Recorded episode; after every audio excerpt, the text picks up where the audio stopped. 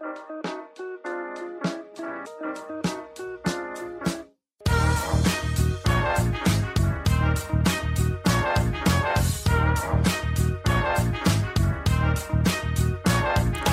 und herzlich willkommen, wir sind die Fotologen. Mein Name ist Thomas Jones und in Hamburg oder irgendwo in der groben Umgebung, wo ich nicht so genau weiß, wo du eigentlich bist, grüße ich den Kai Beermann. Hallo Kai.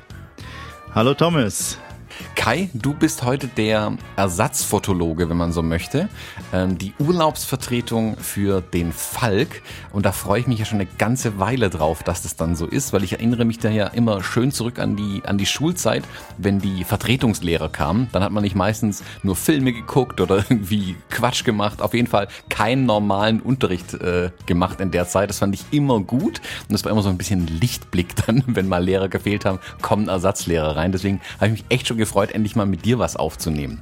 Jetzt kennt dich aber vielleicht der ein oder andere nicht. Wir waren zwar mal bei dir zu Gast im Podcast, wir haben die Episode auch hier bei uns ausgestrahlt, aber da standen ja Falk und ich so ein bisschen mehr im Fokus und deswegen freue ich mich heute endlich mal die Frage oder den Spieß umdrehen zu können und dir die Frage stellen zu können. Wer bist du denn? Magst du dich uns mal kurz ein bisschen vorstellen? Ja, sehr gerne. Erst nochmal vielen Dank dafür, dass ich hier die äh, Vertretung für Falk machen darf. Äh, Freue mich auch. Und äh, ja, diese schwierige Frage, ähm, wer bin ich? Ähm, Vorstellung.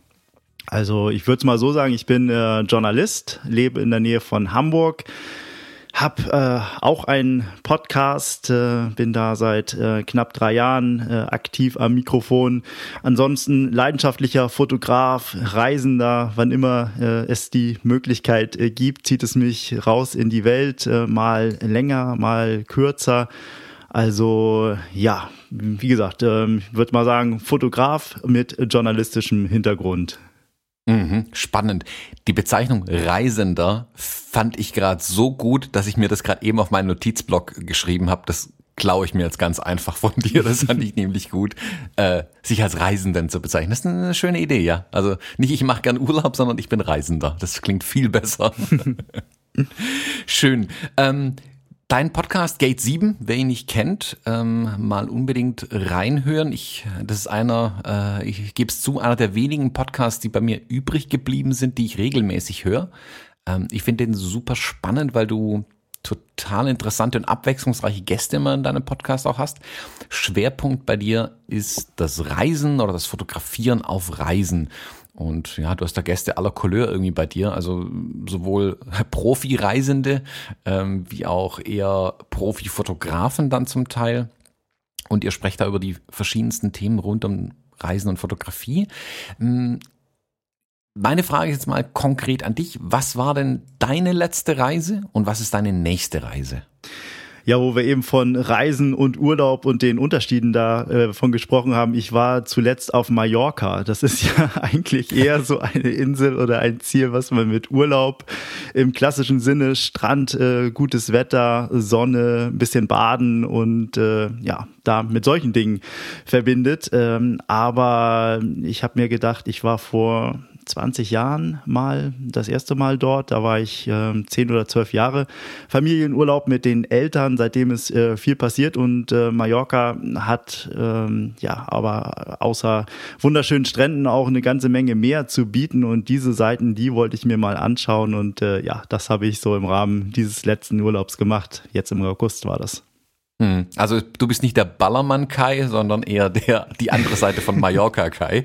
genau, also ich glaube, ich habe äh, alles kann, stimmt auch nicht, aber äh, alles außer Ballermann gesehen, ja. Okay, sehr schön. Cool. Und dein Fazit zu Mallorca, die andere Seite? Ja, ich kann es wirklich sehr, sehr empfehlen. Also Mallorca für, für alle die, die es jetzt nicht so vor Augen haben, ist ja ähm, im, jetzt muss ich mal kurz überlegen, Nordwesten ist das, glaube ich, da gibt es ein Gebirge. Ähm, äh, mit sehr, sehr vielen schönen Ecken ähm, an der Nordspitze, der berühmte äh, Leuchtturm ähm, Cap Formentor. Dann gibt es dort einen äh, anderen, etwas schwer zugänglichen Strand, so in eine Schlucht äh, geschlagen ist der. Ähm, auch ein sehr schöner Tagesausflug. Also das ist eine sehr abwechslungsreiche Gegend und ähm, dort hatten wir auch unsere Basis im schönen Solier. Das ist ein kleines Bergdorf. Von dort aus kann man ja wunderschöne Tagestouren machen mit einem Mietwagen. Das bietet sich dann auch immer an, wenn man viel sehen möchte und äh, sind dann in verschiedene Ecken der Insel gefahren. Der Rest der Insel äh, außerhalb dieses Gebirges ist dann eher flach.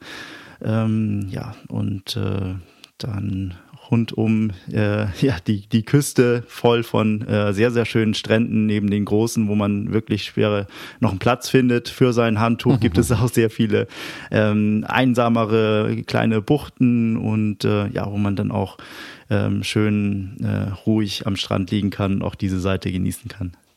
Mhm. Schön. Ja, klingt klingt wirklich nach was ganz anderem, als was man sonst von Mallorca hört. Ich glaube, bei den meisten Mallorca halt immer noch ähm, der eine Strand und die eine Kneipe ist, wobei die vielen Kneipen, die sich ja, gefühlt zu einer großen verbinden, ja. ja. Ähm, mm, ich finde es deshalb gerade so toll, dann wirklich da auf Entdeckungsreise zu gehen und ähm, versuchen, andere Seiten an den, an den bekannten Orten, in Anführungszeichen, also die Insel als Ort, ähm, dann tatsächlich zu finden. Ich habe das ja ganz ähnlich auf auf Kuba damals versucht. Wir sind nach Havanna und ich habe da irgendwie sechs Tage eingeplant, ähm, was ich hinterher ein bisschen bereut habe, wenn ich ehrlich bin, weil ich mir dann doch zu sehr ähm, zu sehr festgenagelt war eben auf Havanna und dann erst später rauskam und ein bisschen abseits der ausgetretenen Pfade wandeln konnte. Das würde ich heute auch tatsächlich anders machen. Aber selbst in Havanna habe ich wirklich immer versucht, ähm, nicht mit dem Taxi heimzufahren, sondern die lange Strecke nach Hause zu nehmen und wirklich zu laufen, um alles zu sehen, was wirklich abseits der Touristenpfade einfach ist, um die anderen Sachen mal zu sehen, ähm, um nicht immer das ja, das zu sehen, was ich vielleicht auf anderen Bildern auch schon gesehen habe, dass ich mich nicht direkt langweile oder im, schlimmsten Fall am Ende enttäuscht bin von den Sachen, die ich da sehe, äh, wenn sie dann doch nicht so sind, wie sie uns ja äh, manchmal präsentiert werden, äh, sei es im Reisekatalog oder im Internet oder sonst irgendwo. Mhm. Ähm, was ist dann deine nächste Reise? Hast du da schon geplant, wo es als nächstes hingehen soll? Die nächste Reise wird nach Nizza gehen, jetzt äh, Mitte Oktober. Ist allerdings nur eine kurze Reise, vier, fünf Tage sind das äh, in Südfrankreich.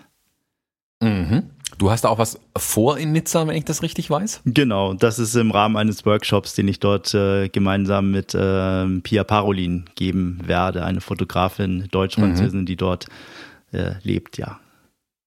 Mhm. Ja, spannend. Ich habe das gesehen. Ich bin leider, ich kann leider nicht in, äh, äh, in der Zeit, sonst wäre ich da nicht liebend gerne mitgekommen. Das klingt nicht super spannend, was ihr da macht. Ähm, kann ich leider nicht mit. Aber ich, ich hoffe ja insgeheim, dass es vielleicht nochmal stattfinden wird. Ähm, ich setze mich da schon mal inoffiziell auf die Liste. ja, ihr habt die Premiere ja schon hinter euch mit den Fotologen. Für mich ist das ähm, ja meine Premiere so als äh, Workshop-Leiter. ich bin schon sehr gespannt und äh, ja, vielleicht ist es gar nicht so schlecht, dass du dann erst bei der Zweitauflage dabei bist. Äh, mal sehen, wie die Premiere verläuft, aber ich bin guter Dinge. Nimmt den Druck dann etwas von dir vielleicht, ähm, wenn du keine bekannten Gesichter vor dir hast, wenn du das erste Mal sowas machst. Das stimmt ja. Ja.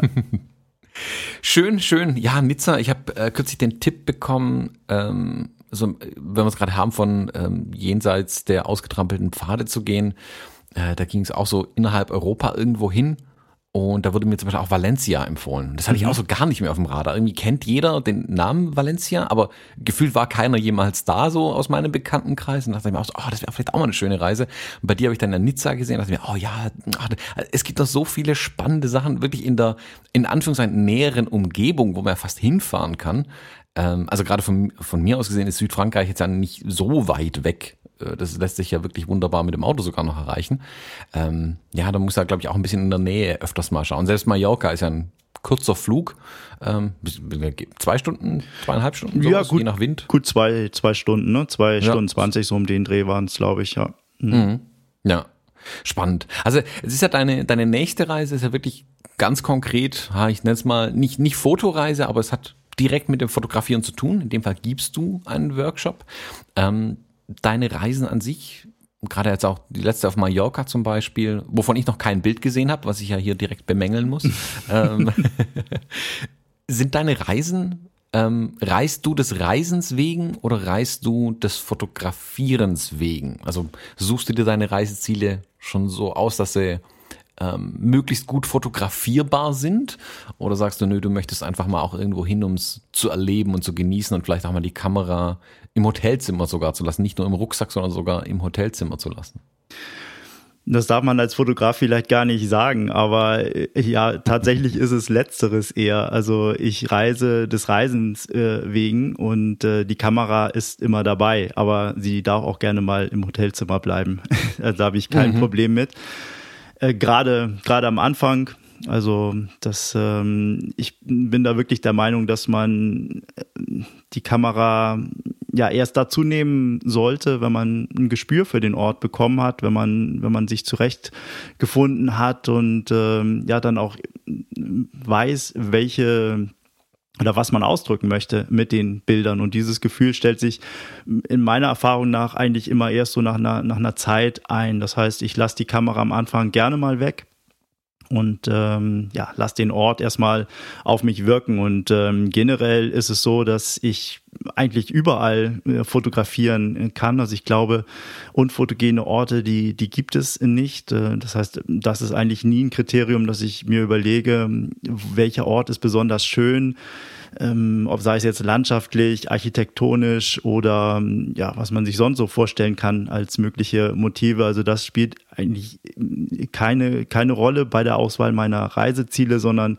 da steht eher so der Entdeckergeist im, Vor, im Vordergrund. Äh, Gerade das, was du gesagt hast, dass man sich häufig auch wenig Gedanken darüber macht, äh, was es in der Gegend, in der, in der, in der näheren Umgebung eigentlich noch für Orte gibt, die man gar nicht kennt, wo man nie hinfährt. Und mhm. ähm, also es äh, können dann auch mal so kleine Mikroabenteuer sein. Es muss nicht immer die Fernreise sein, aber ähm, es sind, äh, also ich erinnere mich da mal an eine Reise, das war eine Studienreise ähm, während der ja, ja, Studienzeit.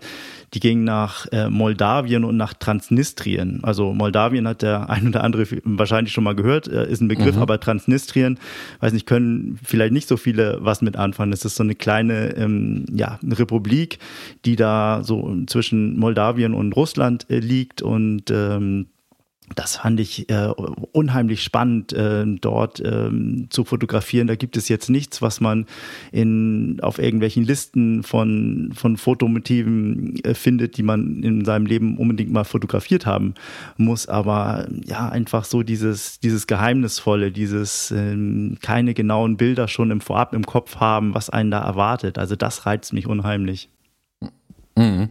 Also Real-Time Fact-Checking, ich habe das gerade mal auf äh, Wikipedia eingegeben, Transnistrien. Ja, das gibt es tatsächlich. Ich kannte es nämlich auch nicht, muss ich zugeben.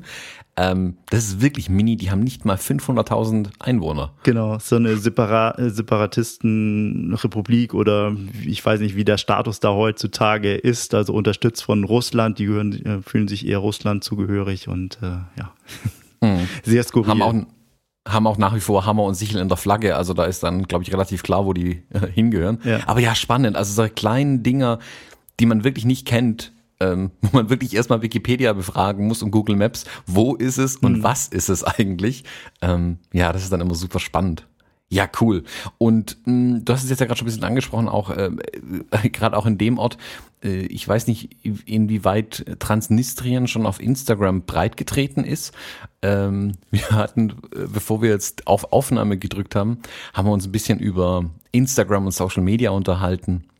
Ja, und inwieweit das auch das Reisen der Leute beeinflusst, inwieweit es uns beeinflusst auch.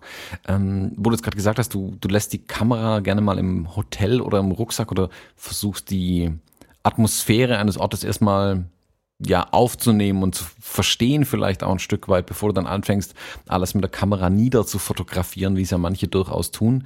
Äh, und ich ertappe mich da selbst dabei manchmal. Ähm, ich habe kürzlich ein Bild gesehen von jemandem, wo er so ein, ha, so ein, so ein, so ein Strandboot-Meet-Service irgendwie fotografiert hat. Da stand so hier Famous Bla Beach ähm, Tours, keine Ahnung, 25 Dollar und ein Bild von diesem Famous Beach und hatte ein Instagram-Bild von diesem Famous Beach. Ähm, so eine Bucht. Und dann ist derjenige da hingefahren, hat selbst ein Bild von Famous Beach gemacht. Und da standen halt eine Million Leute irgendwie im Weg. Und es war halt einfach nur überrannt, überall waren Boote. Und man hat aufpassen müssen, dass man nicht jede Sekunde ein Paddel oder eine Kamera ins Gesicht bekommt. Entsprach also nicht unbedingt dem, was man erwartet hatte. Ähm, Social Media und Reisen sind aber heutzutage ja durchaus zwei Dinge, die Hand in Hand gehen na, du und ich, ich glaube, ich kann da dir ein bisschen vorgreifen. Wir sehen es ein bisschen kritisch auch manchmal, also Social Media generell oder wie es uns beeinflusst. Ähm, wie siehst du das? Wenn du jetzt, nehmen wir doch mal das Beispiel, nach äh, Transnistrien reisen würdest, würdest du vorher bei Instagram gucken, wie es da aussieht? Ist es für dich eine Informationsquelle, Social Media, beim Reisen? Eher, eher wenig. Also generell gehe ich da eigentlich so dran, dass ich versuche, mir möglichst wenig Gedanken vorher drüber zu machen, was mich da eigentlich äh, erwartet.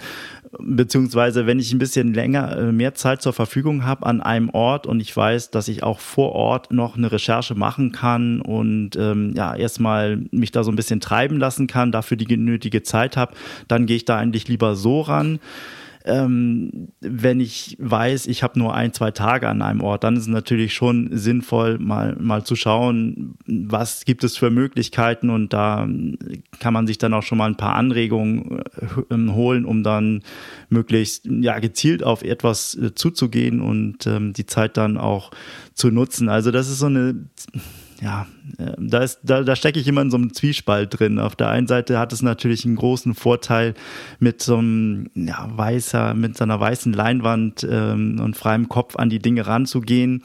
Auf der anderen Seite, ja, gewisse Anknüpfungspunkte zu haben, das kann einem auch schon, schon helfen. Also das ist, glaube ich, eine ganz individuelle Sache. Da muss jeder für sich schauen, was, was funktioniert. Also für mich ist es so ein, so ein, so ein, so ein Mischverhältnis und äh, Tendenz eher dahingehend, dass ich es auch ganz angenehm finde, nicht schon jede Information im Vorfeld parat zu haben. Hm man, also gerade nicht nur die Informationen vielleicht vorab schon parat zu haben, sondern auch nicht schon alles quasi schon mal gesehen zu haben hm. und am Ende vielleicht nur enttäuschter zu sein, wenn man es dann in echt sieht. Also ja, oder dass jedem man schon mal im hm. ist jedem schon mal im Urlaub so gegangen, einfach, dass er irgendwo hinkam und dachte sich, oh, jetzt wird's toll, jetzt wird's toll und dann, boah, nö. Und es reicht ja schon, wenn das Wetter mies ist. Hm. also da muss ja nicht mal äh, viel anders sein, aber es reicht ja schon, wenn das Wetter nicht so ist wie auf den Bildern. Genau, oder dass man halt in die Gefahr oder Gefahr läuft, dann Kopien zu erstellen ne? von Fotos, die man irgendwo gesehen hat, ähm, das so im Kopf hat und dann eigentlich nur noch das nochmal nachfotografiert, was andere schon fotografiert haben. Also Jetzt äh, auf der letzten Reise war das ähm, zum Beispiel so, oder was ich immer ganz gerne mache, dann äh, Leute, mit denen man vor Ort in Kontakt kommt, einfach mal fragen, äh, was so stattfindet an, an Events, an oder ob die Tipps haben von ähm, bestimmten ja, Geheimtipps, äh, Orten, an die man gehen kann. Und äh, in diesem Fall war das unsere Vermieterin ähm, im wir hatten eine kleine Airbnb-Wohnung und die ähm, Vermieterin, die hat im Haus gewohnt mit drin, war sehr rührig, hat sich auch äh, stark gekümmert, war immer mit Rat und Tat zur, ja, ähm, stand sie bereit und die hat uns dann davon berichtet, dass es ein im Nebenort so einen kleinen, so ein, so ein Festival gibt äh, mit einem Feuerwerk äh, nachts, ähm, so gegen, gegen Mitternacht.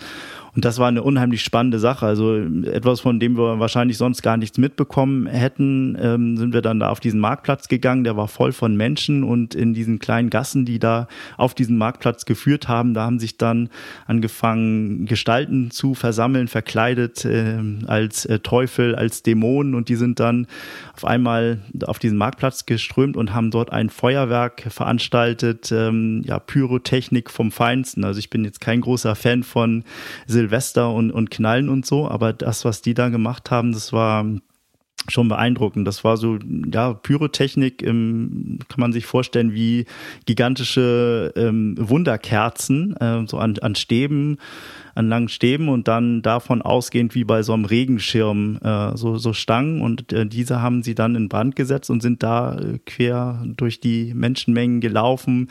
Ähm, die, die Kinder haben sich dann um die versammelt und fanden das unheimlich toll und das äh, war so eine Atmosphäre, so eine fröhliche Atmosphäre weiß nicht, was die da vertrieben haben, irgendwelche Geister oder Dämonen, äh, das muss ich nochmal recherchieren, aber äh, das zu fotografieren, das war unheimlich äh, spannend. Also es war ein ganz tolles Reportage, ähm, was man sich da, äh, was einem da präsentiert wurde. Und mhm. ähm, ja, wenn man da so ein bisschen so, so vorgeht, also das ist jetzt etwas, was ich jetzt im Vorfeld nicht recherchiert hatte. Das kam dann eben durch einen Tipp von jemandem, der sich vor Ort auskennt und äh, ja, so kann man auch vorgehen. Hm.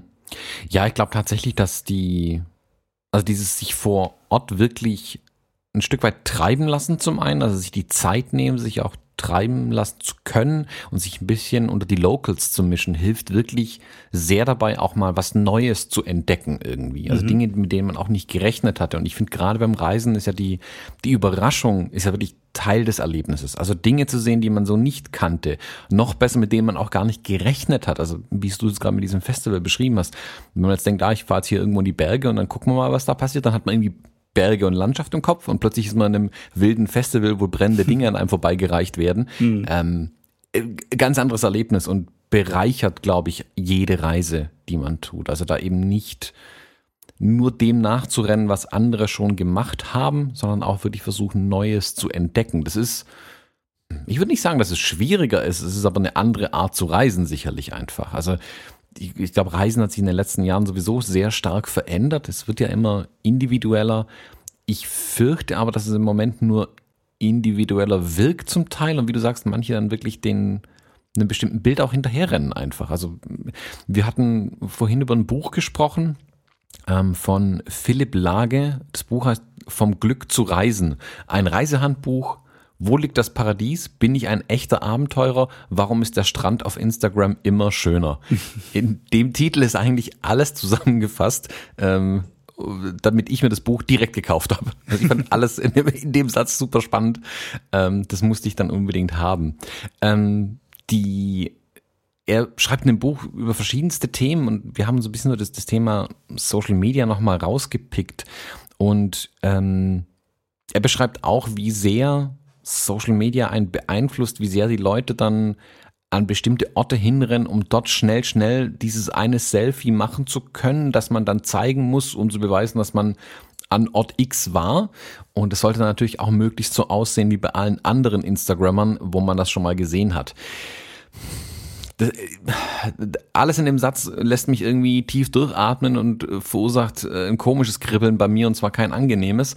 Ähm, das will ich eigentlich genau nicht. Also ich möchte nicht die Dinge machen, die andere unbedingt schon gemacht haben. Das klingt irgendwie super egoistisch, aber auf der anderen Seite will ich ja was, was Neues erleben, für mich was erleben. Und ich will nicht mit einer Checkliste irgendwie durch den Urlaub rennen und sagen, ah, guck mal, da muss man gewesen sein irgendwie.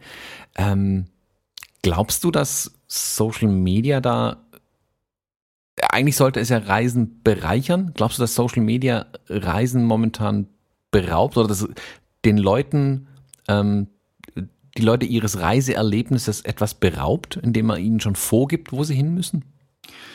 Ja, in gewisser Weise denke ich schon. Also die Gefahr ist auf jeden Fall da, dass man sich durch die Social-Media-Nutzung da in eine bestimmte Richtung drängen lässt, die vielleicht mm, einem denn das, das Erlebnis so ein bisschen oder die das Erlebnis verändert, äh, wollen wir so sagen. Ne? Also mhm ähm, es ist halt immer die Frage, wie, wie, wie stark äh, bindet man Social Media in so einen Reisetag mit ein, wenn man fotografiert. Ist das so eine ja, Instant-Verarbeitung? Also man macht das Foto und dann muss es sofort auf die verschiedenen Kanäle hochgeladen werden. Also da ist dann ja schon ja, liegt die Gefahr, dass man vielleicht nur noch für Social Media fotografiert und mit so einem gewissen Filter an die Dinge auch schon rangeht und äh, nicht schaut erstmal, ist das an sich ein schönes Foto, sondern wie könnte das auf Social Media äh, wirken? Da gibt es dann ja auch bestimmte Kriterien für Fotos, die dann besonders erfolgreich sind, äh, wenn man das mal mit den Parametern Likes und ähm, vielleicht neue Follower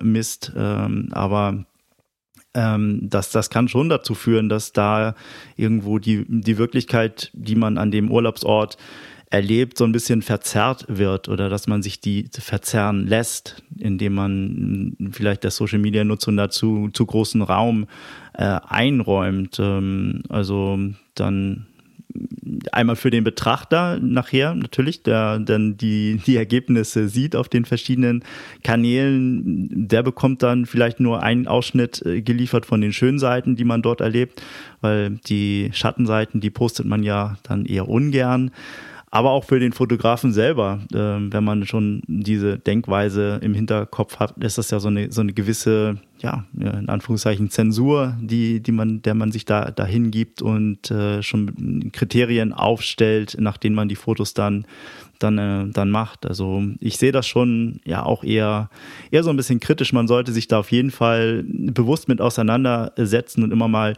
hinterfragen, wie man, wie die eigene äh, Nutzung da, da aussieht. Mhm. Philipp Lage hat in seinem Buch ein Zitat oder einen Satz drin, äh, den ich mal kurz als Zitat rausziehen möchte, der mich äh, so geflasht hat, dass ich ihn direkt doppelt und dreifach unterstrichen und umkringelt habe. Ähm, Zitat, was würde ich auf Reisen tun, wenn ich keine Fotos davon machen könnte? Mhm. Ich glaube, der Gedanke, wenn man sich wirklich die Frage mal stellt, wenn ich jetzt irgendwo hingehen würde und ich könnte keine Fotos machen, würde ich dann anders reisen? Würde ich dann die Orte anders wahrnehmen, würde ich vielleicht mir ganz andere Ziele aussuchen. Also mh, vielleicht Ziele, die nicht so ähm, Instagramesk sind, wenn man das so bezeichnen möchte. Ähm, finde ich total spannend. Ich glaube, mit dem Satz wirklich, äh, ich versuche mir den jetzt hier zu notieren, auf dem Post-it zu schreiben, mich irgendwo an die Tür zu hängen und das nächste Mal, wenn ich aus der Tür gehe und irgendwo hinreise, versuche ich den tatsächlich mitzunehmen. Also vielleicht nehme ich tatsächlich das Post-it mit. Ich, ich kenne mich, sowas mache ich gern mal. Mm, um mir selbst wirklich auch die Frage zu stellen. Weil ich gebe es ja zu, selbst ich laufe immer wieder Gefahr, mm, dann Fotos zu machen, bei denen ich mir vielleicht nicht laut im Kopf, aber leise im Kopf schon im, irgendwo denke, ah, das geht durch die Decke, in Anführungszeichen. Also sowas, das passt aus Social Media. Also ich, ich sehe manchmal schon Motive, wo ich mir denke, ja, darauf reagieren die Leute. Das, das mhm. weiß man dann ja irgendwann so ein bisschen auch ähm, und kann das einschätzen. Und dann muss ich mich dann vielleicht wirklich tatsächlich auch mal fragen, okay, lohnt sich das? Lohnt, sich dieses, äh, lohnt es sich, dieses Bild zu machen oder sollte ich vielleicht auch mal versuchen, den Moment auch ein Stück weit zu genießen? Ähm, ich ertappe mich oft dabei, wenn ich in so einem Reportagemodus verfall, wenn ich reise, ähm, dass ich die Kamera permanent am Kopf habe und eigentlich die Reise dann äh, stundenweise gefühlt nur noch durch den Sucher der Kamera erlebe. Und gerade da muss ich mich dann auch einbremsen. Das ist natürlich ähm, für mich als Fotografen, der von den Bildern auch ein Stück weit lebt, die ich mache, äh, vielleicht nochmal ein bisschen eine veränderte Situation. Aber ich glaube, es geht vielen, die auf Reisen sind, ganz ähnlich. Die haben vielleicht gerade auf Reisen die Chance, endlich mal viel zu fotografieren. Sei es als Ausrede gegenüber dem Partner oder der Partnerin, ähm, wir sind im Urlaub, ich muss hier Bilder machen, sonst haben wir nachher keine Erinnerung. Das ist ein super Argument übrigens, wenn ihr gerne fotografieren möchtet. Solltet es nur nicht übertreiben. Ähm, oder wirklich zu dem Selbstzweck, hey, ich bin auf einer Reise, endlich bin ich im Urlaub unterwegs, ich sehe mal was anderes. Und natürlich möchte man ja schöne Erinnerungen von der Sache auch mitnehmen. Ich glaube, man sollte aber trotzdem immer wieder innehalten tatsächlich ähm, und auch mal keine Bilder machen und wirklich, und sei es nur für ein paar Minuten, ähm, eine Atmosphäre aufnehmen, sich wirklich was anschauen, einen, einen Geruch wahrnehmen. Also mal nicht nur optisch äh, zu reisen, sondern versuchen alle anderen Eindrücke auch mitzunehmen. Das ist, das kommt auch bei mir manchmal tatsächlich zu kurz, weswegen ich im, in der letzten Zeit wirklich immer versuche, ähm, die Reisen mit ein bisschen mehr Pufferzeit zu planen. Dass also die, wenn ich was eher Roadtrippiges mache, wo ich also Strecken zurücklege, ähm, nicht versuche, wir fahren den ganzen Tag, wir übernachten und dann fahren wir wieder den ganzen Tag, um schnell da durchzukommen. Und man hat eben nur fast Zeit, nicht mal mehr die Kamera aus dem Rucksack zu holen, sondern nur schnell mit dem Telefon ein Bild zu machen. Das versuche ich, wo es geht, zu vermeiden, sondern meine Etappen viel kürzer zu planen, dafür auch ja, Übernachtungen an Orten äh, in Anführungszeichen in Kauf zu nehmen, wo nichts passiert, in Anführungszeichen. Und da erlebt man dann die tollsten Sachen meistens, ähm, um wirklich mehr Zeit zu lassen. Um mehr Zeit auch zu lassen, in der ich nicht fotografiere, in der ich nicht versuche, einem Motiv hinterher zu rennen, sondern wirklich das ein bisschen mehr aufnehmen kann. Und keine Ahnung, sei es in einem Airbnb in aller Gemütlichkeit morgens mit den Hosts zu frühstücken und dann, wie du sagst, mir einen Tipp abzuholen für was, was man noch mitnehmen kann, was in keinem Reiseführer der Welt steht, äh, wo keine äh, Hinweise für Touristen sind, hey, geht mal dahin, das ist toll, sondern alles ist nur in Landessprache, die ich nicht verstehe äh, und ich wäre da im Leben nicht hingekommen, wenn man mich morgens beim Frühstück nicht darauf hingewiesen hätte und dann ja auch Unerwartetes wieder mitzunehmen. Hm. Ja, und ähm, also dieser Satz, äh, ich habe mir den auch angestrichen, finde ich eine super, super spannende Frage. Ähm, daran anschließend vielleicht auch die Frage, an, an welche Situation erinnert man sich nach einer Reise, von denen man kein Foto gemacht hat. Ne? Ähm, ist mhm. also ein bisschen die, die Abwandlung, Abwandlung davon, ähm, ob man das auch mal aushalten kann, äh, kann keine Fotos zu machen oder was das mit einem macht, äh, wenn man irgendwo dran vorbeigefahren ist, wo der erste Impuls da war, aber ja, jetzt vielleicht doch die Kamera rausholen und schnell äh, das festhalten, aber einfach dann auch mal zu sagen, nee, diesen Moment, den genieße ich einfach nur so, brenn mir den ja auf der inneren Festplatte ein und ähm, habe da nur ja die Erinnerung oder die, die Gedanken später daran, aber habe das jetzt nicht als Foto vorliegen. Also ich finde, äh, ja, da muss man schon eine, eine Balance finden, weil ohne, ohne das Erlebnis, was man mit einem Foto verbinden kann, sind die Fotos dann letztendlich auch äh, viel weniger wert. Also was, was bringt mir ein Foto von,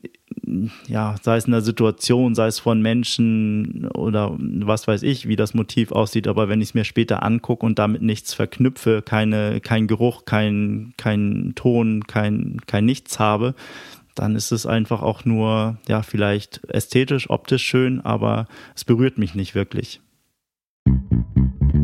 Der Sponsor unserer heutigen Episode ist Jimdo. Gebt bei der Bestellung Fotologen ein, dann erhaltet ihr 20% Rabatt auf euer Pro- oder Business-Paket im ersten Jahr. Jimdo ist ein Website-Baukasten und die einfachste Möglichkeit, auch ohne Vorkenntnisse deine eigene Website, einen Blog oder Online-Job zu erstellen. Einfach Design auswählen, Bilder hochladen, Text rein und fertig. Es stehen dir zahlreiche professionelle Designs zur Auswahl. Die Jimdo-Designs sind dabei responsive. Das heißt, sie passen sich automatisch jeder Bildschirmgröße an, sei es Desktop, Laptop, Tablet oder Smartphone. Jimdo enthält viele wichtige und viele coole Features. So sind alle Jimdo-Seiten zum Beispiel mit HTTPS verschlüsselt und mit den SEO-Funktionen ist es ganz einfach, die Findbarkeit deiner Website bei den Suchmaschinen zu verbessern. Auch die Einbettung von sozialen Netzwerken ist ein Kinderspiel. Und wenn man doch mal Fragen hat, bietet Jimdo einen schnellen und vor allem persönlichen Support. Für uns Fotografen aber natürlich besonders wichtig, bei Jimdo kann man ausdrucksstarke Bildergalerien erstellen und sogar passwortgeschützte Bereiche, zum Beispiel für Kunden anlegen. Zudem bietet Jimdo auch Pakete mit unbegrenztem Speichervolumen an. Der Start ist ganz einfach. Geht auf www.jimdo.de slash Fotologen und gebt bei dem Bestellprozess den Rabattcode Fotologen an. Dann erhaltet ihr 20% Rabatt auf das Pro- oder Business-Paket im ersten Jahr und unterstützt gleichzeitig uns und diese Show. Ja, genau. Also es ist... Mh mm, ich bringe das immer als Argument, ähm, wenn ich für die Hochzeiten als Fotograf beauftragt werde. Da sage ich den Leuten ganz klar eigentlich, ähm, was ihr nicht auf Bildern habt, wird euch schwerfallen, euch dran zu erinnern. Deswegen ist es umso wichtiger, dass ich nicht nur euch beide in Hochzeitskleid und im schönen Anzug fotografiere, sondern eben die ganzen kleinen Momente nebenher fotografiere, damit man sich dran erinnern kann. Man braucht Bilder, um sich an diese Erinnerungen festzuhalten. Der Punkt ist aber genau der, den du sagst. Es geht nicht darum, dass ich das schönste Bild davon mache, ähm, wie die Braut mit ihren besten Freundinnen morgens sich vorbereitet und schminkt und tut und macht und dass dann ein Bild entsteht, was jetzt, ähm, ich sag's mal so, auf Social Media durch die Decke geht. Mhm. Wichtig ist, dass sie sich nachher an diesen Moment erinnern kann, an das Gefühl, das sie in diesem Moment hatte. Und das muss eigentlich im Vordergrund stehen. Für mich sind diese Bilder oder für das Brautpaar soll das Bild tatsächlich nachher ein Mittel zum Zweck sein, sich daran erinnern zu können, an dieses Erlebnis, an das Gefühl, das damals ähm, äh, vorherrschte, das man irgendwie in dem Moment tatsächlich hatte. Also nicht des Bildes wegen das Bild machen, sondern der Möglichkeit, sich dann wieder an diesen Moment oder an, diese, an diesen Ort zurückzuversetzen. Deswegen sollte man dann eigentlich eher die Bilder machen. Und es ist dann auch hm, völlig okay, wenn die Bilder nicht äh, preisverdächtig sind, sage ich mal. Hm. Also wenn das nicht die, ähm, die besten Bilder sind, die man auf äh, Social Media irgendwo findet. Man muss sich nicht mit den größten Fotografen oder den größten Influencern, je nachdem, ähm, immer unbedingt messen. Wichtig ist, dass es einem selbst etwas bringt. Also man muss da schauen, mit zu welchem Zweck, zu welchem Ziel ähm, führt die Fotografie tatsächlich im Urlaub.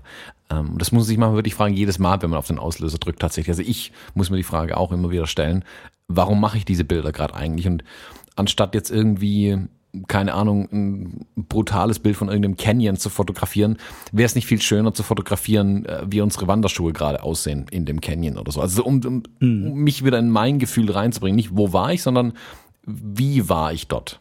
Das mehr rüberzubringen tatsächlich. Und dann ähm, ja, diese Erinnerung tatsächlich mitzunehmen. Hm. Ja, das finde ich, finde ich spannend, was du sagst irgendwie, dass man äh, die, die Schuhe auch mal äh, fotografiert oder wenn man einen Tag wandern war, wie haben die Schuhe danach ausgesehen? Ähm, ist man da durch Matsch gewartet? Ist das alles verklebt an den Schuhen? Ist es staubig gewesen? Sowas bringt einem dann, glaube ich, wieder, auch wenn man sich das in zehn Jahren nochmal anschaut, wieder zurück in die Situation und ähm, ist dann, ja, hat diese, dieses Authentische an sich. Hm.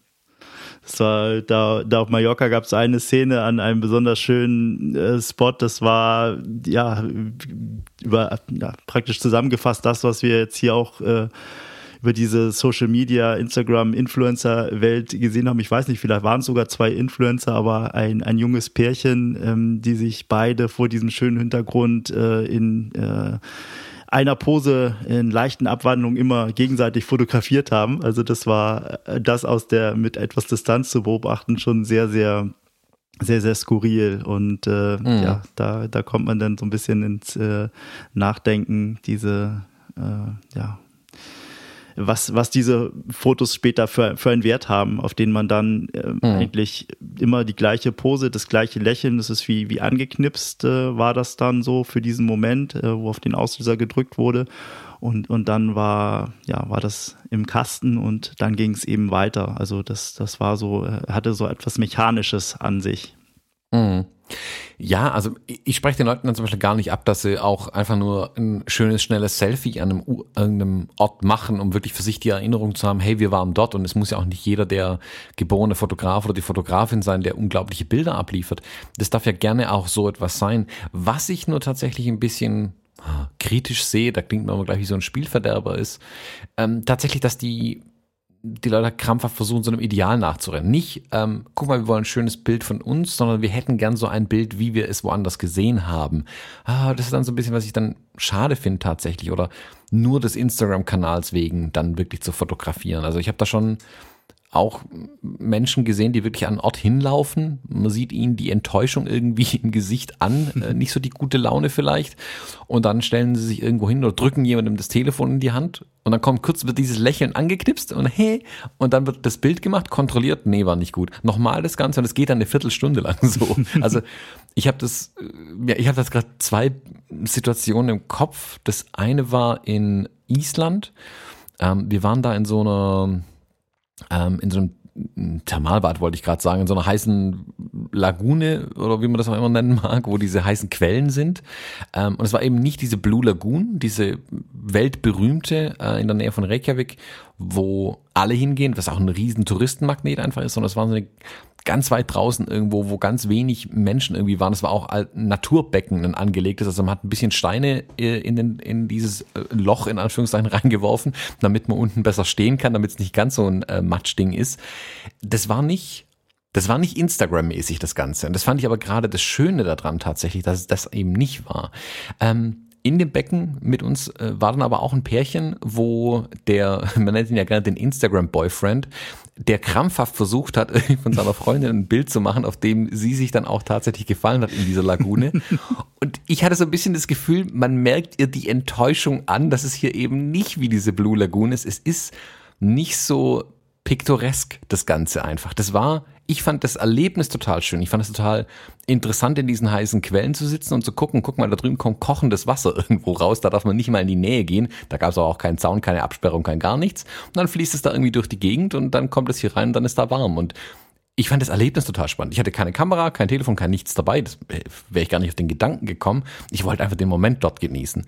Und trotzdem auch da findet man aber Leute, die ja das als Foto-Op quasi nutzen dann das Ganze, nicht als Erlebnis eigentlich. Hm. Ähm, das zweite Beispiel war Jetzt habe ich wieder den Namen vergessen von diesem Vulkankrater. Ähm, das ist im Prinzip ein riesiger Vulkankrater, der aussieht wie ein aufgeschütteter Kiesberg, nur halt ein Bergberg, äh, Vulkankrater. Und wir sind da hochmarschiert. Das sind, glaube ich, 100 Höhenmeter, die man da mal kurz ähm, macht, um da hochzukommen. Und dann kann man diesen Kraterrand einmal komplett umwandern, äh, diesen Kreisrunden. Das fand ich ein unglaubliches Erlebnis. Ich habe da auch viele Bilder geschossen von dieser völlig unwirklichen Mondlandschaft, die ich da oben auch vorgefunden habe. Und während wir so die Hälfte umlaufen sind, kamen plötzlich zwei Jogger an uns vorbeigerannt äh, gerannt wirklich. Also ich war schon völlig fertig von den 100 Höhenmetern da hochlaufen. Am Joggen wäre gar nicht zu denken gewesen. Die da lässig an uns vorbeigejoggt sind, die dann immer wieder Halt gemacht haben, um sich dann gegenseitig beim Joggen auch zu fotografieren, wie sie da hochrennen, also mit dem Telefon. Und da hat man mhm. auch ganz klar gemerkt, vor, zurück, hin, her, nein, passt nicht, Lichtscheiße, nochmal. Ähm, dass ich mir auch so, hm, ich weiß es auch nicht. Also ich wäre schon Gott froh, wenn ich hier joggen könnte, also wenn ich das einfach von der Kondition mitmachen könnte. Ähm, und klar will man dann irgendwie ein Bild davon haben, aber es war dann zu sehr guck mal, wir brauchen das perfekte Bild. Und ah, das sehe ich dann immer so ein bisschen kritisch und ich meine, ich strebe ja auch nach perfekten Bildern. Ich bin Fotograf und ich möchte ja auch solche Bilder haben, aber mehr, immer öfter bin ich wirklich auch einfach zufrieden damit und zufrieden im guten Sinne, nicht zufrieden äh, schlecht gemeint, sondern wirklich glücklich damit, wenn ich einfach nur mit dem Telefon ein Bild schießen kann als kleine Erinnerung und es kann irgendwo sein und es muss nicht die große Kunst immer dahinter sein. Mir geht es darum, dass ich dann ein Bild habe, an das ich mir ein Gefühl festhalten kann und nicht, ähm, dass ich preisverdächtige Bilder immer überall schieße. Hm. Ja. Ja, ist immer die Frage, für welchen Zweck man die Bilder macht, ne? Ob äh, das jetzt, äh, ob das für die, für das Privatalbum ist, für sich äh, persönlich, ob man Berufsfotograf ist, der dann wieder anderen Zwängen äh, unterlegen ist, äh, wenn er unterwegs ist und Reisefotografie macht, ähm, ob das ein Fotojournalist ist, der an der Reportage arbeitet und so. Aber ja, das ist schon ja, gerade im, im Privaten muss man sich ja wirklich die Frage stellen, ähm, ob man, äh, wie hoch der eigene Anspruch sein muss, schrägstrich darf, ähm, um nicht die Reise selbst irgendwann zu sehr in den Hintergrund rücken zu lassen. Genau, ja. Ja, gerade ja. im privaten Kontext ist das eben wichtig, dass man sich da eigentlich eher, oder was heißt eher, eigentlich den eigenen Maßstab oder die Maßstäbe selbst setzen sollte. Ne? Was ist für einen selbst äh, schön, was, ähm, ja, womit kann man, kann man selbst, was möchte man mit den Fotos dann später ähm, verbinden und ähm, da sollte man sich nicht zu sehr von außen lenken oder von den, den Standards oder Ansprüchen von, von anderen, die man vielleicht auf ja, Instagram, Social Media Plattformen sieht, sondern sich da möglichst frei machen. Hm.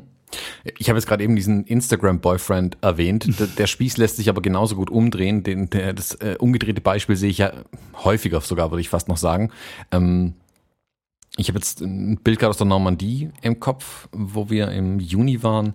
Da war diese ja, Feierlichkeiten, nenne ich es mal, rund um die ähm, das 75-jährige Jubiläum ähm, der Befreiung der Normandie durch die Alliierten. Und da gab es ganz viele Festivitäten, alles Mögliche. Und wir waren da unter anderem in einer Stadt, wo über 1000 Fallschirmspringer abgesprungen sind aus aller Herren Länder, haben die da quasi die Landung der Alliierten ja zelebriert ein Stück weit und äh, sind da abgesprungen.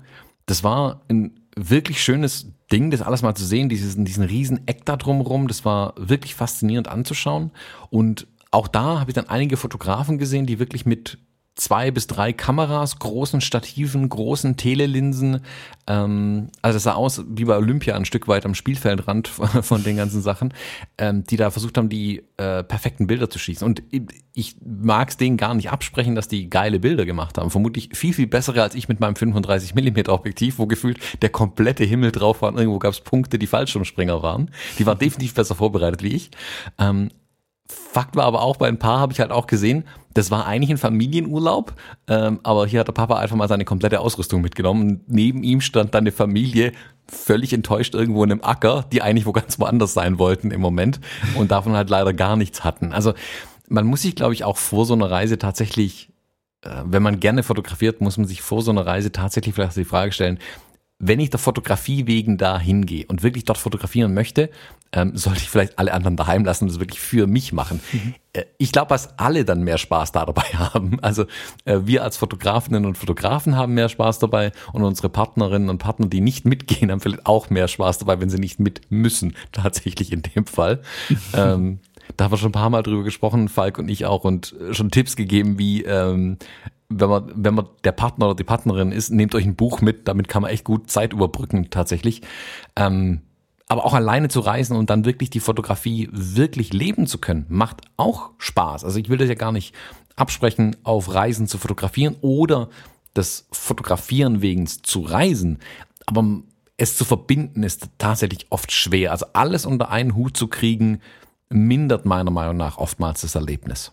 Ja, definitiv, weil äh, Fotografie ist ja Fokus ähm, und ähm, einmal Foto, äh, Fokus auf das Motiv, auf das, was man fotografieren möchte, aber dann eben drumherum, du hast es angesprochen, wenn man unterwegs ist mit dem Partner und äh, diese Dinge auch immer noch im Kopf hat, äh, wie organisiere ich den Tag, so dass alle auf ihre Kosten kommen und so, dann ist das meistens nichts Halbes und nichts Ganzes, was dabei rauskommt und äh, ja, führt dann zu, zu Problemen und ähm, deswegen, also mir geht es es auch so. Wenn ich wirklich richtig fotografieren ähm, möchte, dann, um in so einen Flow zu kommen, da muss ich eigentlich alleine sein und auch äh, zu, äh, auch wissen, ich bin, wenn ich an einem Ort bin, dass ich mich da ähm, einfach fallen lassen kann, äh, dass ich da nicht auf die Uhr gucken muss.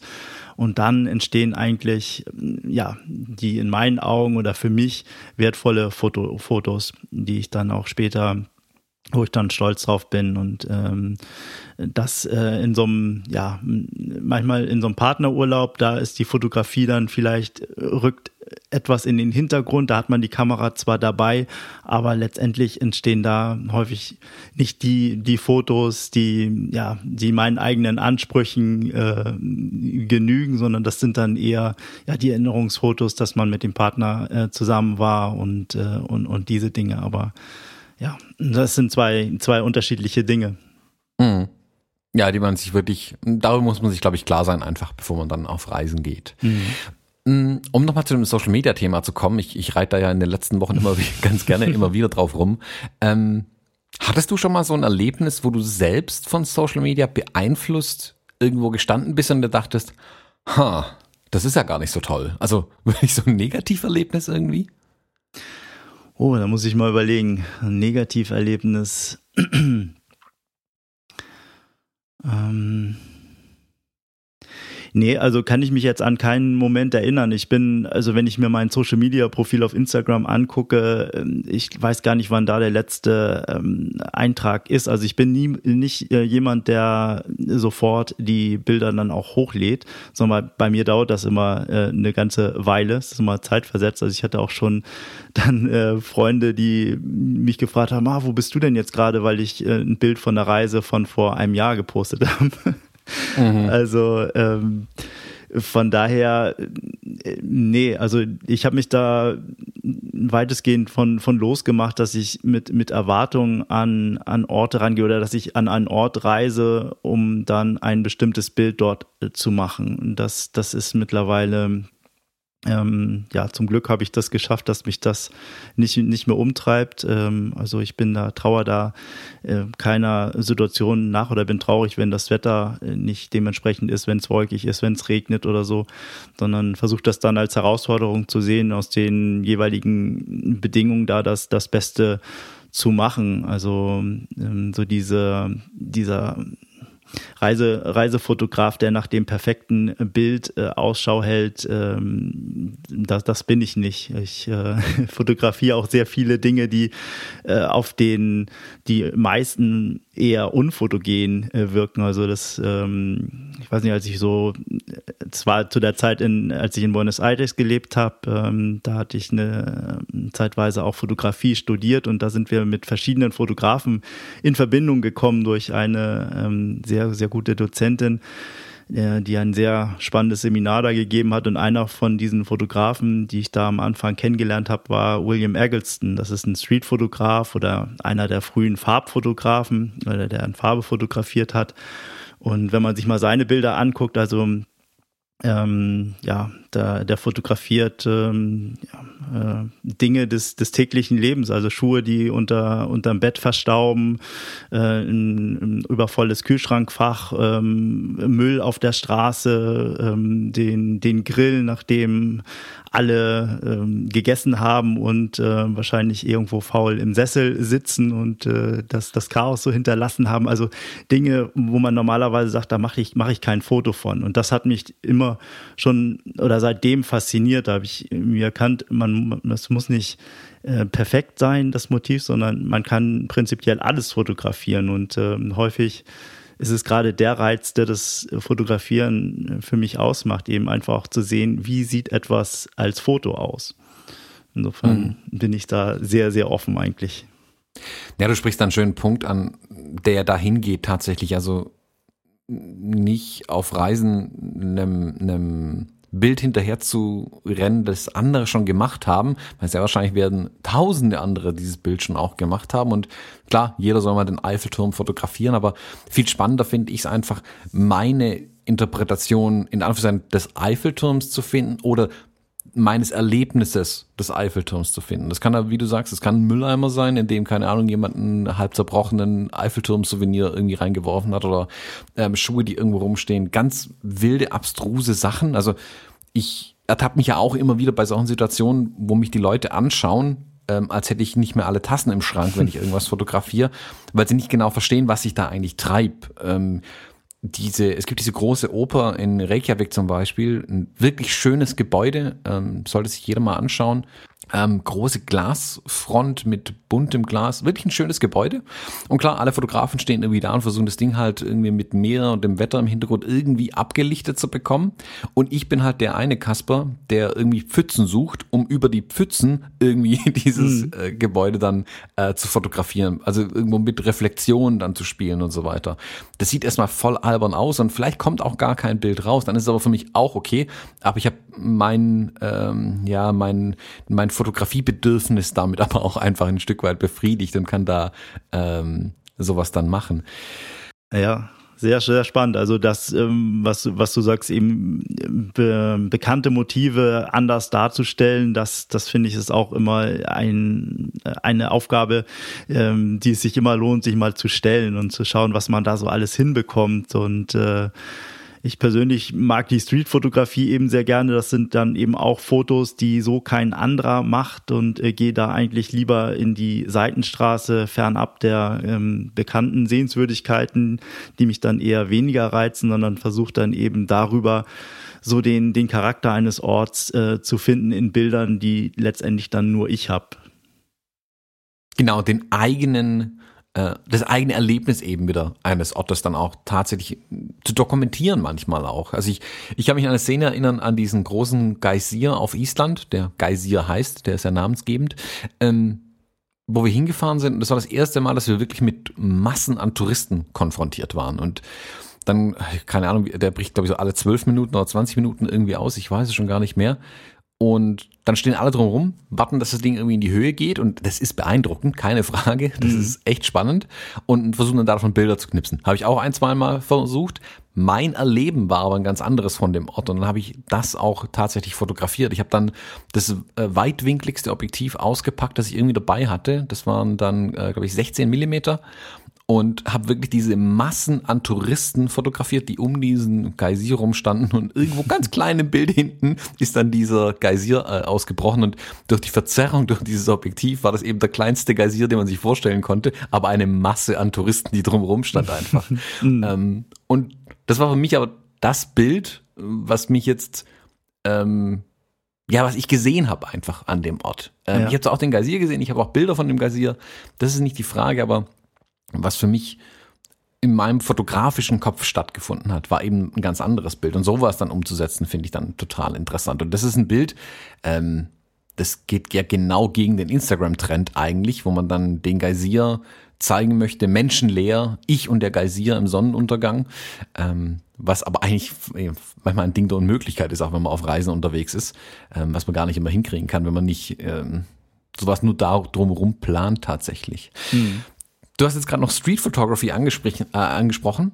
Mm, das ist für mich ja immer so ein Punkt. Sobald ich auf Reisen bin, ertappe ich mich ja total dabei, dass ich wieder mich darin finde, dass ich mir denke, boah, Street Photography, voll geil, muss ich mehr machen. Das erwischt mich immer auf Reisen komischerweise. Dann fühle ich mich immer total inspiriert, weil ich auch neue Dinge, glaube einfach sehe und dann in diesen Street-Kram äh, wieder rein zu wollen. Ich, ich fange an zu fotografieren, bestelle mir Bücher, gucke mir Ausstellungen an und das hält dann wieder so ein halbes, dreiviertel Jahr an, dann ebbt das langsam wieder ab.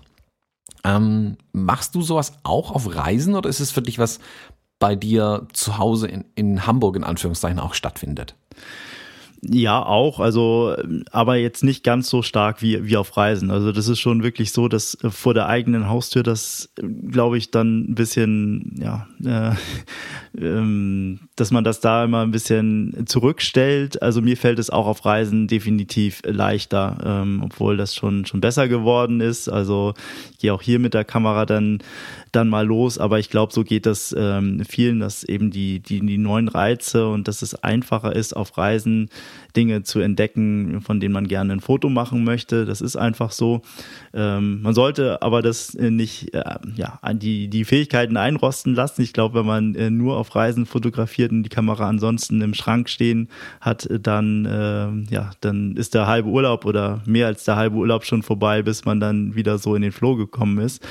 Ähm, aber ja, und äh, hier in in Deutschland haben wir natürlich dann immer noch ein bisschen die, die, die Probleme mit den äh, Persönlichkeitsrechten, Urheberrechte, was vielleicht dann manchmal damit reinspielt, dass man hier Streetfotografie nicht ganz so, äh, ja, sich da so austoben kann, wie wenn man irgendwo im Ausland ist, ähm, was mich jetzt persönlich nicht groß davon abhängt, anders zu fotografieren, aber das mag vielleicht bei dem einen oder anderen auch noch ein Faktor sein, ähm, jetzt gerade was das Thema Street angeht, hier in, in Deutschland ein bisschen vorsichtiger unterwegs zu sein oder eine andere Art von Street-Fotografie hier zu machen, wo man sich dann vielleicht eher darauf konzentriert, auf, auf, auf Grafik zu gehen, ähm, Menschen nicht ähm, vollumfänglich äh, abzubilden, so dass sie ganz klar zu identifizieren sind, sondern sich da dann eher auf äh, Schatten, auf äh, Silhouetten oder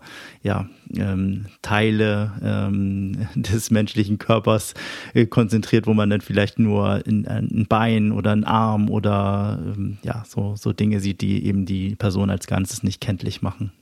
Hm. Also meinst äh, weniger Bruce Gilden, äh, sondern mehr auf ja, ich glaub, die abstrakteren hatte, Geschichten. Genau, ich glaube, der Bruce Gilden speziell, der hatte hier mal einen sehr interessanten Workshop in Hamburg gegeben vor einigen Jahren, wo, wo selbst er äh, überrascht war, dass er hier mit seinen Methoden nicht ganz so gut angekommen ist. Also für alle, die, die Bruce Gilden nicht kennen, es ist ein Streetfotograf, äh, Markenfotograf, glaube ich auch, aus den USA, der einen sehr aggressiven Stil pflegt, wo er den Menschen äh, sehr nahe kommt, ins Gesicht springt und äh, auch vor dem Blitz da, dem, dem Einsatz des Blitzes nicht zurückschreckt. Hm. Also schon sehr aufdringlich. Ja, er zeigt eine, eine ganz andere, ähm, einen ganz anderen Aspekt der Street Photography. Also viele, wenn sie Street Photography hören, denken ja immer so schwarz-weiß, ähm, so ich sag mal mittlere Distanz irgendwie das Geschehen auf der Straße fotografieren. Mhm. Ähm, Bruce Gilden konterkariert das Ganze irgendwie komplett. Der ist wirklich, also in your face ist das Einzige, wie man es bezeichnen kann, glaube ich. ähm, weitwinkliges Objektiv mit Blitz, was in, in, auch nicht jeder sofort mit Street Photography verbindet und ist wirklich ähm, äh, im direkten Persönlichkeitsbereich der Menschen eigentlich drin. Aber es ist sein ganz eigener Style und ich glaube, die meisten, die sich mit Street Photography ein bisschen beschäftigt haben, werden wenn sie seinen Namen hören, sofort ein Bild im Kopf haben von ihm, ähm, wie er fotografiert, aber zeigt, wie breit das Feld einfach ist, was er da auch ähm, macht. Mhm. Hm, ja, du sprichst sowas an mit diesen ähm, hier DSGVO und hast du nicht gesehen, was in Europa ja alles mittlerweile eine Rolle spielt bei Street Photography. Ich habe mir da kürzlich auch so ein bisschen Gedanken darüber gemacht, weil ich ja eigentlich gerne Street mache ähm, wobei ich da auch sagen muss, ich bin da noch nicht so, dass ich da wirklich sagen könnte, ich habe da meinen Style gefunden. Dafür mache ich es auch zu wenig. Ich müsste es eigentlich alles viel mehr machen. Ähm, und wo ich dann so in dem Fall durch Stuttgart durchgelaufen bin, dachte ich mir, oh, traue ich mich jetzt irgendwas zu fotografieren, weil hier DSGVO und so ist ja direkt alles schwierig. Und da ist mir aber eingefallen, also ein Grundsatz, der ja in der Fotografie wie in vielen anderen Künsten gilt, ähm, Kreativität kommt auch durch Einschränkung. Mhm. Und wenn ich jetzt ganz bewusst diese Einschränkung annehme, ich kann, darf Menschen nicht mehr kenntlich fotografieren ähm, in meinen Bildern, muss ich die Street Photography vielleicht anders angehen. Und als ich das dann so verinnerlicht hatte, während ich da so mit meiner Kamera durch die Innenstadt gelatscht bin, ist mir dann aufgefallen, wow, das könnte ja tatsächlich ein, ein Vorteil sein. Also ich empfand es plötzlich als Befreiung, wenn ich weiß, okay, ähm, ich fotografiere die Menschen gar nicht mehr so, dass man sie erkennt. Und das ist gut so. Also ich will das bewusst machen. Ich sage jetzt nicht, ah, wenn ich nur den Menschen hier schön fotografieren könnte, aber dann erkennt man ihn. Nö. Die Aufgabe ist es von vornherein, ihn so zu fotografieren, dass er eben nicht kenntlich ist, auch in meinen Bildern. Und trotzdem oder gerade deswegen noch in meinen Bildern eine Geschichte zu erzählen. Es wird dadurch sicherlich erstmal nicht einfacher durch solche mhm. Einschränkungen. Ich glaube aber, dass es eben die Kreativität tatsächlich fördert, wenn man eine in Anführungszeichen Problem sich abarbeiten muss. Also wirklich um was herum arbeiten muss. Man, be man beschäftigt sich viel direkter ähm, mit den Motiven, mit dem Geschehen, wenn man weiß, okay, ich habe hier einen bestimmten Ansatz, den ich verfolge, oder ich muss mich an, an Regeln halten, die hier gelten, die ich mir vielleicht auch selber auferlegt habe. Also es, man kann es auch genauso gut umdrehen. Also wenn jemand Street bisher immer mit Schwarz-Weiß verbunden hat, geht mal ganz bewusst auf Farbe und nutzt mal Farben in der Street Photography. Ihr werdet sehen, das dreht das komplette Ding auf den Kopf. Also das ist ganz anders auf einmal. Das ganze, ja, die, die, diese, dieses Genre der Fotografie kann ganz anders werden auf einmal und vielleicht entdeckt ihr euch darin viel mehr, ähm, was ihr dort dann macht. Also Street ist für mich immer noch einer der Bereiche, wo ich immer wieder Neues entdecke, wo ich mir jedes Mal denke, wow, so habe ich das noch nie betrachtet ähm, und ich mich immer noch an dem Punkt sehe, wo ich sage, ich habe nicht mal nicht mal annäherungsweise verstanden, was Street Photography eigentlich ist, geschweige denn, dass ich es in irgendeiner Art und Weise schon gut könnte. Also da muss ich noch viel mehr tatsächlich machen. Und das ist auch was, ähm, ich bin jetzt, äh, vielleicht, wenn die Aufnahme ausgestrahlt wird, kann es sein, dass ich gerade in New York irgendwo unterwegs bin, wo ich mich dem sicherlich wieder hingeben werde. Und gerade New York bietet sich aber für sowas auch an, ähm, das dort zu machen. Also ich, ich war jetzt einmal bisher in New York, habe mich da mal einen Tag lang durch, durch Chinatown durchgeschlagen und da ganz viel Street tatsächlich fotografiert und ähm, muss sagen, das hat mich schon angezündet. Da will ich auf jeden Fall noch mal hin. Ähm, ich genieße da auch diese Größe der Stadt einfach, äh, weil ich mir da ein Stück weit auch unsichtbar vorkomme. Also hm. da gibt es so viele Irre, die rumlaufen. Da bin ich äh, nicht der Erste und auch nicht der, äh, der der am meisten fotografiert vermutlich die ganze Zeit. Ähm, weswegen ich mich da einer gewissen ja, Anonymität wäge äh, und dann sagen kann, okay, da, da falle ich gar nicht weiter auf, da kann ich dem äh, ganz schamlos in Anführungszeichen nachgehen.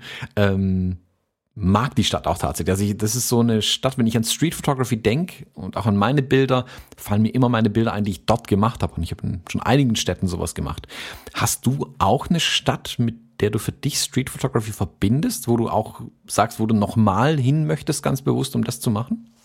Ja, für mich ist es ganz klar Buenos Aires. Ähm, da habe ich fünf Jahre gelebt und ähm, ja, die Anfänge in der Streetfotografie gemacht, eben verbunden mit dem Studium dort und äh, bin da richtig eingetaucht in dieses Genre und habe es lieben gelernt. Also für mich gibt's da keine spannendere Stadt im Moment als diese Stadt. Äh, jedes Mal, wenn ich wieder da bin, genieße ich das ähm, mit der Kamera los, äh, nichts weiter bei mir und einfach den ganzen Tag zu Fuß zu laufen äh, und, und zu sehen, was, was mir da äh, vor, die, äh, ja, vor die Kamera kommt. Das ist äh, ja ein Gefühl, so unbeschreiblich ist. Also es ist halt wie ja, so ein, ein Schwimmer, der sich in, in, den, in, die, in die Wellen stürzt und, und äh, da, da durchkrault und äh, sich treiben lässt. Ein wahnsinniges Gefühl, wahnsinnige Energie, die in dieser Stadt steckt. Ich finde eine Stadt, die unheimlich groß ist, aber wo viel Verkehr ist, aber dennoch eine Stadt, die man sehr gut zu Fuß erkunden kann ähm, und ähm, da so viele Facetten entdecken kann. Die Menschen reagieren auf Fotografen größtenteils, äh, ja, ähm, man wird kaum wahrgenommen. Also ich habe da nie negative Erfahrungen gemacht, wenn ich Menschen auch fotografiert habe. Man schwimmt einfach mit, äh, man bleibt unerkannt und findet äh, ja ganz ganz tolle tolle Motive von Bezirk äh, von Stadtteil zu Stadtteil ändert sich das also sehr sehr vielfältig ein unheimlicher Mix. Also äh, kann ich jedem nur empfehlen, dort mal äh, Streetfotografie zu machen. Es lohnt sich. Mhm. Ja, Südamerika ist ja bei mir noch so ein komplett blinder Fleck tatsächlich. Von einem ähm, kleinen Zwischenstopp in Venezuela mal abgesehen, war mhm. ich ja noch nie dort. Und da bin ich auch nur im Flieger gesessen und habe mal äh, etwas äh, verschämt hinten aus der offenen Tür rausgeschaut, kurz damit ich zumindest mal ein bisschen südamerikanische Luft schnuppern konnte. Ja. Ähm, aber ja, also ich habe jetzt gerade hier so nebenher ein bisschen äh, gegoogelt, äh, mal ein paar so Bilder angeguckt aus Buenos Aires. Es sieht schon interessant aus. Das ist ein ein wilder Mix, den ich jetzt nicht richtig deuten kann tatsächlich. Ja, es gibt halt diese ganz alten Stadtteile, wo, ähm, wo Tango noch in der Luft liegt, äh, wo die ähm, Einwanderer ja an, angekommen sind, so ein altes Hafenviertel heruntergekommen. Äh, dann gibt es die modernen Stadtviertel. Es gibt einen Bereich, der so ein bisschen, weiß nicht, wer mal schon mal in Hamburg war, hier der Hafen City ähnelt, äh, so ein auch ehemaliges Hafenviertel, was jetzt aufgehübscht wurde, wo sehr viele äh, ja teure Wohnungen, schicke Restaurants entstanden entstanden sind, dann eher ja Bezirke, wo es so ein bisschen ja, ruhiger, grüner ist. Selbst in dieser Riesenstadt gibt es äh, viele Parks ähm, und äh, das wuselige ähm, Geschäftszentrum, wo eine, ich weiß nicht, sind es 20 Spuren oder so, jedenfalls war es mal zeitweise die breiteste Straße der Welt, oh die da durchführt. Also mit einer Grünphase kommt man da nicht drüber. äh, aber unheimlich toll, also für Street gerade auch dieser Bereich, das, ähm, das sind äh, hohe Häuserschluchten, also wenn da die Sonne ähm, äh, sinkt äh, und da durch das Licht durch diese Häuserschluchten fällt, da kann man wahnsinnige Kompositionen machen, das Licht äh, mit einarbeiten und ähm, ganz, ganz tolle Fotografie machen. Also ja, es bietet mhm. unheimlich viel. Mhm. Ja, sieht spannend aus. Ich habe jetzt hier gerade äh, mal ganz live, was so passieren kann während so einem Podcast. Ich habe gerade eben mal gegoogelt, Buenos Aires äh, Street Photography, mhm. ein bisschen durchgescrollt und auf der ersten Seite gleich ein Bild gefunden ähm, von einer alten Dame, äh, die über einen Zebrastreifen läuft deren Schatten perfekt in, in diese Zebrastreifen Streifen reinpasst. Klick da drauf und wo lande ich bei dir bei Gate 7? okay. Völlig ungeplant. Bin ich da bei dir gedacht. Das ist ja witzig, okay. Ja, okay. Scheinbar äh, hast du den, den Suchbegriff aber besetzt, so wie ich das sehe hier. das muss ich pflegen. Ja, das muss, genau, da mussten wir mal noch mehr machen draus dann. Sehr schön. Jetzt haben wir noch ein bisschen Street, äh, äh, Street Photography gequatscht. Das finde ich immer gut. Äh, das Thema will ich aber ein bisschen äh, tatsächlich mehr behandeln, oder ein bisschen mehr in meine Fotografie einfließen lassen. Ich würde sagen, ähm, mit deinen Eindrücken aus Buenos Aires ähm, entlassen wir unsere Hörerinnen und Hörer mal äh, ins Wochenende oder in den Tag oder äh, in die Arbeit, wenn sie auf dem Parkplatz stehen vor ihrem Büro, wo sie eigentlich sein müssten, äh, wie ich das auch ganz gerne mal mit Podcasts mache und die zu Ende höre. ähm, und würde sagen, wir wünschen allen da draußen äh, viel Spaß bei der nächsten Reise berichtet uns davon. Ähm, hört auf jeden Fall mal bei Kai rein, bevor ihr eine Reise tut. Vielleicht hat er ja schon eins der Länder besprochen oder eines der Themen besprochen, was bei euch ansteht. Das empfiehlt sich auf jeden Fall, ähm, dann mal ein bisschen reinzulauschen. Dann kommt man auch noch auf ganz andere Gedanken auf jeden Fall. Und ja, würde sagen, Kai, ich wünsche dir einen schönen Tag. Wir hören bald wieder voneinander. Würde mich freuen, wenn du bald mal wieder bei uns im Podcast bist. Dann vielleicht mal mit Falk, dann darf er das Ganze mal machen mit dir. Sehr gerne. Schönen Tag. Bis dann. Tschüss. Tschüss, Thomas. Vielen Dank.